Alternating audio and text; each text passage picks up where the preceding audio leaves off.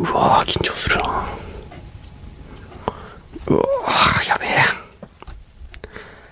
どうもザ・ローリングモンキーの武蔵です。えー、ということでこれはポッドキャスト、えー、限定の配信になってるんですけども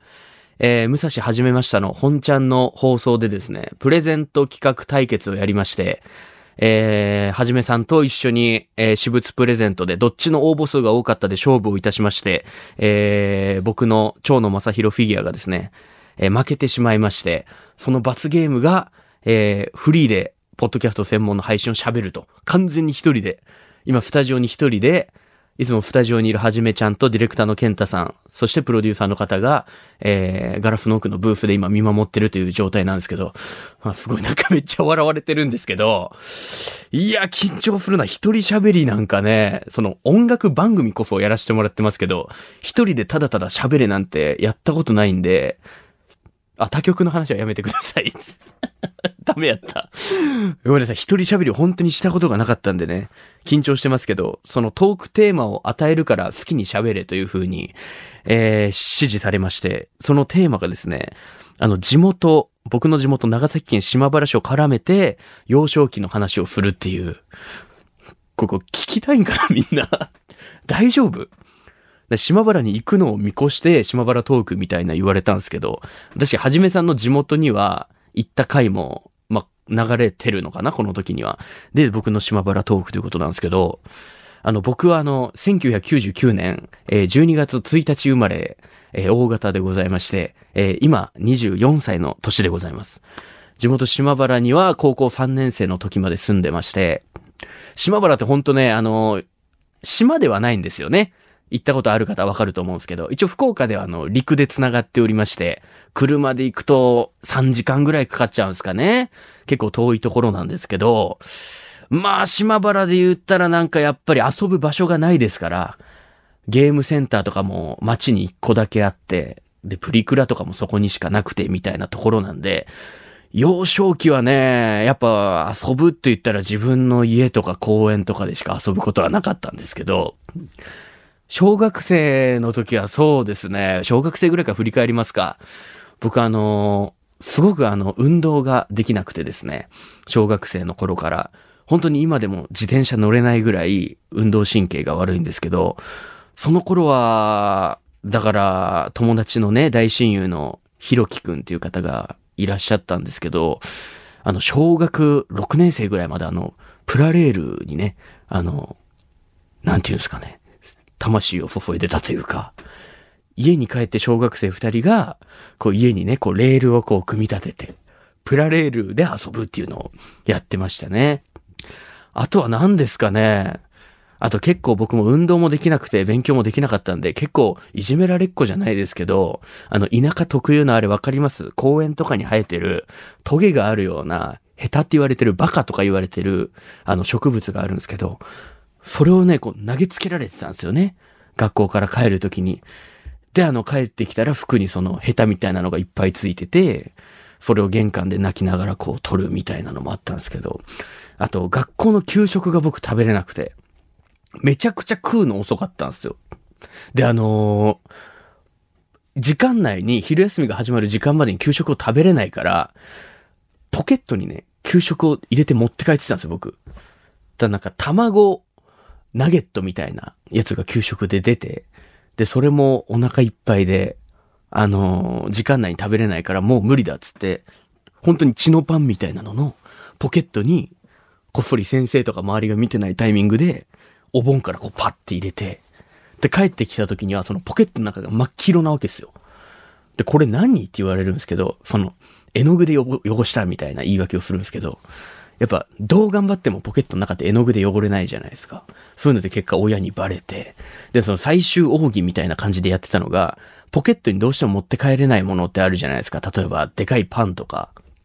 もう本当にネチョネチョした唐揚げみたいなやつ。そういうの食えなかったから、学校の学校椅子の引き出し、ちょっと空洞があって、青いケースみたいなの入ってるじゃないですか。そのサイドに、どんどんどんどん詰めていってたの食えない食材たちを。で、あの、ケースが出せないぐらいのところでポンポンポンと詰めてって、あ、これバレずに、あの、回避できるぞと思ってたら、1年生の終業式の日に、あのーさあ、じゃあ今から挨拶したら、あの、もう次2年生だからってなった時に、担任の先生が、なぜかこう、机の中をチェックし始めて、一人ずつ、前の方から、はい、なんかいらんも入ってないかみたいな、終業式で。で、僕一番後列だったんですけど、その時、僕の本まで回ってきて、僕の机の中を見て、なんだこれは？つって、大掃除するじゃないですか、終業式の日って。大掃除し終わった後のそのフローリングに僕の食材をブラブラブラブラブラブラブラって出して、最悪や、終わったと。っていう話なんですけど。怖いって、これ、辛いわ、これどういう気持ちでみんな聞いてるやろ。うわー、もう、はじめさんなんか動画撮ってるし。嫌やなーち本当にだからそういう冴えない小学生だったんですよ。で、中学校の時も、あのー僕はあの、小学生から、小学生って大体同じ中学とかに行くじゃないですか。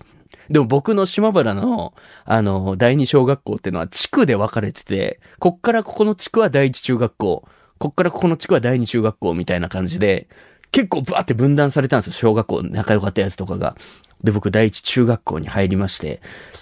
あのー同じ小学校だったのが、えっ、と、男子、女子含めて、多分5、6人ぐらいしかいないんですよ。中学校の30何人いる中。それ以外は別の小学校の友達みたいな感じで、本当に打ち解けれるような性格じゃないから、本当には中学校も最悪で全然楽しくねえなと思って、その初日から。で、入学式の時に、とりあえず1年3組だったんですけど、まとめられて、一人ずつ自己紹介しときましょうっていう先生のまあるあるの流れになりまして、で、一人ずつね、別の小学校から入ってきたやつは、え、なんとかなんとかでサッカーやってますってこうギャグとかやったりして、そう知ってるやつ多いから受けるみたいな。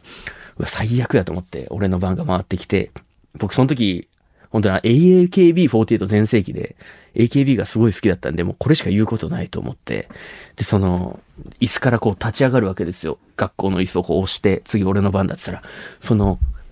学生、中学生になった瞬間、制服が支給されて、ベルトつけ始めるじゃないですか。で、ベルトのサイズが多分合ってなかったから、すごいベルトが余ってて、後ろの方のベルトがビヨーンってちょっとはみ出してるような状態で、そのベルトが学校椅子の背もたれに引っかかって、バコーンと後ろにこう転倒しましたよ、俺。初日に。で、普通だったら、おい、何しようや、何しようやですけど、何が起きた何が起きたみたいな学校の感じになって、で、なんとか立って、AKB が好きですって言ったら、斜め前の女の子が、えーっつって、あ、終わったと思って、中学生活終わったって言ったら、その次の日ぐらいに体育があったんですよ。僕、体育一番苦手で、もちろん運動できないですから。だからバレーボールをやるってなって、男女一緒だったんですけど、僕がこう、やっぱ、レシーブとか受けれないですよね。怖いから。ボール受けれないから。で、こう構えてて、うわ、取れない。で、トスも上げれないってなったら、え、武蔵ってやつ、ボール爆弾扱いじゃん、みたいな、すっごい女の子から言われて、腹立って俺しゃあなくて。で、その時あの、給食当番だったんですけど、その俺に、イチャモンつけてきた女の子の席を覚えて、牛乳パック配るときにちょっと角をボンってこう、へこまして、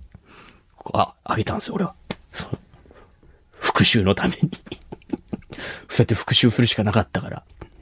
で、中学時代は本当2年生で、たまたまプロレス好きな同級生別の学校から来たやつがいて、そいつがサッカー部のキャプテンとかやってる上位カーストのやつで、そいつが拾ってくれたから僕はなんとか、ちょっとした地位を確立することはできたんですけど、あんまいい思い出はね、ないんすよね。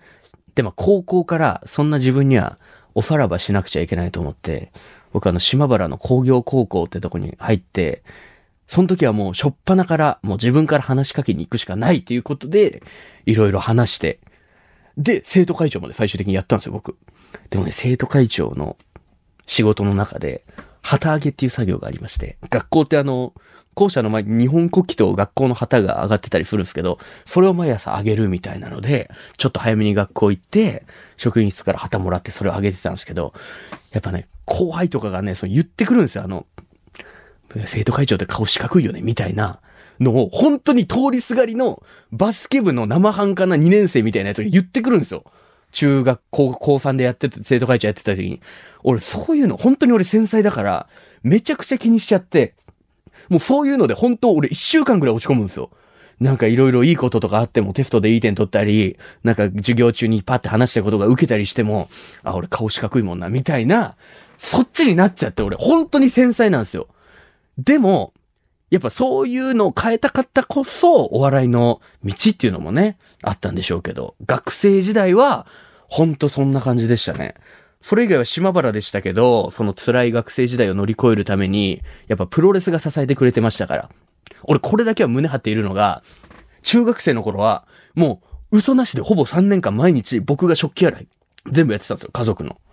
そう。で、家族や、えー、食器洗いして、じゃあ頑張ったねでプロレスを連れてってもらえるっていうので、2ヶ月に1回ぐらいの、その、島原ってやっぱプロレスの大会ないですから、福岡とか熊本とかまで連れてってもらってたっていうのをやってまして、だそのプロレスがなかったと思うと、僕本当に学校嫌いすぎてずる休みとかもしてたんで、1週間に2回とか休んだり平気でやってたんで、プロレスにね、本当に助けられたなっていうのはありますね。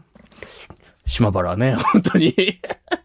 いいとこですよ、でも場所としては。うん。あの、恋の泳ぐ街とかあるんですけど、恋の泳ぐ街っていう、あの、湧き水が有名で島原は。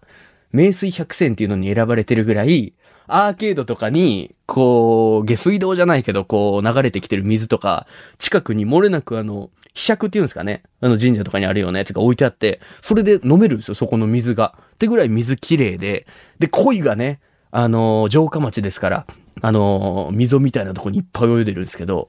その鯉もね、あの、どんどん少なくなってきて、今。今、島村行っても鯉、あんまいないんですよ。なんで観光名所としてこう頑張るためにも鯉の放流とかをね、もっと積極的に島原市やってった方がいいんじゃないかなっていうのは結構思いますけどね。あとは何ですかね、島原といえば、島原鉄道。あのー、日本で一番海に近い駅っていうのがありまして、大岬駅っていうところなんですけど、あの、島原鉄道自体も車体が真っ黄色で、で、その大岬駅は駅のホームの奥にすぐずらーっとも海が見えまして、で、あの、幸せを運ぶ黄色いハンカチっていうので、幸せの黄色いハンカチっていうので、ホームの、あの、紐みたいなのが吊るされてあって、そこに自分の夢とか目標を書いて、黄色いハンカチをくくりつけられてるんですよ。それがインスタ映えスポットで有名だみたいなのもあるんですけど、島原鉄道の日本で一番運賃高いんですよ。そう。だからあんま乗る人はいないんじゃないかなっていう ね、車で見に行くんじゃないかなっていう話なんですけどね。向いてねえな、俺、ラジオ。やばいわ、これ、やっぱ。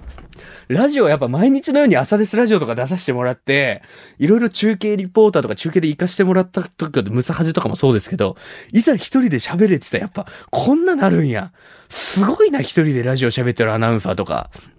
いや、はじめさん、その羨ましい。一人喋り羨ましいなと思うんですけど、いや、マジ無理よ、あんたも絶対。無理やと思う、あの人も。絶対無理やと思う。何のあれもなく、島原だって別に、なぜ別に、何も楽しくないもん、島原なんて帰ったって。